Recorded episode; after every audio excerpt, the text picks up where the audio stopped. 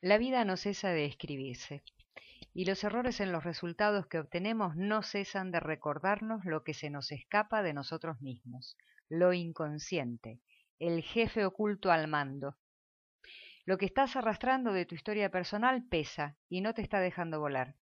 Tal vez estés cargando el peso de más de una generación, Alguna creencia se te convierte en muro, tristezas densas, prohibiciones, ofensas, rencores que probablemente se hayan visto confirmados en tu propia vida, porque no te olvides que aquello en lo que profundamente creemos se ve materializado para volver a certificarse. No te fíes de tu pensamiento. Recuerda que pensar una cosa y sentir otra hace que lo que piensas no tenga fuerza para impulsar tus pasos y recuerda que la magia existe en lo que haces y que lo que haces es el resultado de lo que te condiciona desde lo inconsciente. El día que has escrito en tu diario está lleno de aprendizajes si sabes reconocerlos, si te detienes y ves. La discusión que tuviste te refleja en algo.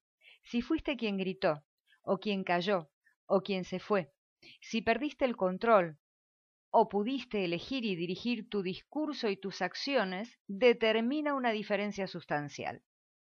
Si caíste en lo mismo de siempre, no estabas respondiendo, sino contestando desde un automatismo, y la salida no es por ahí. Puede que estés doblando en la esquina equivocada y te estés perdiendo. A menudo la diferencia no está lejos, está cerca, pero es en otra dirección. Si queremos generar algo diferente, debemos hacer algo diferente y debemos plantearnos la nueva posición desde la cual vamos a generar eso nuevo y diferente que estamos deseando. Las cosas importantes requieren replantearse cosas serias tantas veces como haga falta. La realidad en la que nos toca nacer es un condicionante muy fuerte, la realidad en la que crecemos también lo es. Cuando llegamos a adultos no es posible cambiar nada de lo que ya sucedió. Solo hay un aspecto en el que podemos trabajar para cambiar el resultado de nuestras campañas. Es el carácter. Eso significa que debemos meter mano a la estructura que hemos desarrollado para responder a la vida y que no nos está siendo útil. Las experiencias que transitamos durante nuestro crecimiento nos ofrecen una lista rígida de preguntas y respuestas sobre la vida, sobre las relaciones y sobre nuestro lugar en el mundo. Esa lista es muchas veces insuficiente. Son recursos limitados que no nos permiten llegar a lo que deseamos materializar.